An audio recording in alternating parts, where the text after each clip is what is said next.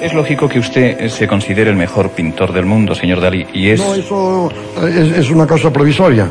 Yo siempre digo que soy el mejor pintor que existe hoy en el mundo, pero no porque yo sea bueno, es únicamente porque los otros son tan malos que es muy difícil de no ser mejor.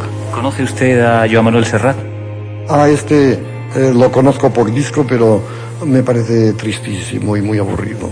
¿Conoce usted y continúa hablando de esa música más o menos ligera de nuestro tiempo? ¿A Rafael?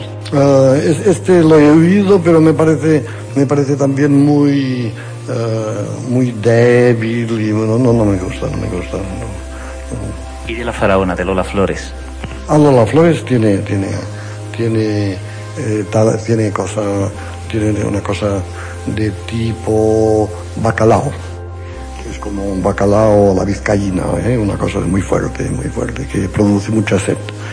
No tiene que ser levantarse por las noches para beber agua de solares. ¿A quién ama más? ¿A sus pinturas o a Lora? Ah, primeramente, eh, jerárquicamente, al rey. Después a mi esposa, que ha construido todo el éxito de mi vida. Ah, después, probablemente, el oro, porque gracias a él puedo hacer lo que quiero. O sea, pintar exactamente lo que me pasa por la cabeza. Y finalmente, mi pintura. La personalidad humana de Salvador Dalí es el complemento indispensable de su obra artística, hasta tal punto que uno duda si es más importante la obra de Dalí que el propio Dalí. Ah, Se ve- esto ya lo digo enseguida para que salir de dudas. Ah, Dalí es mucho más importante que mi propia obra, porque mi obra no es nada más que un reflejo muy pálido de mi cosmogonía. Yo tengo un concepto ah, de, del mundo, una cosmogonía que es mucho más importante que mis propias obras pintadas.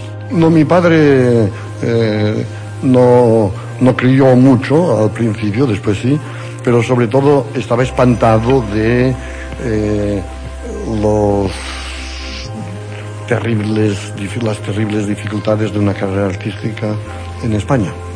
La primera vez que eh, quedó un poco impresionado es una vez que un alemán que pasaba por Figueras compró un bodegón en el cual había tres limones pintados y se vendió a 500 pesetas. Entonces hi- hi- hizo el cálculo de lo que costaba un limón y lo que costaba un limón pintado por Dalí y eso empezó a entusiasmarle.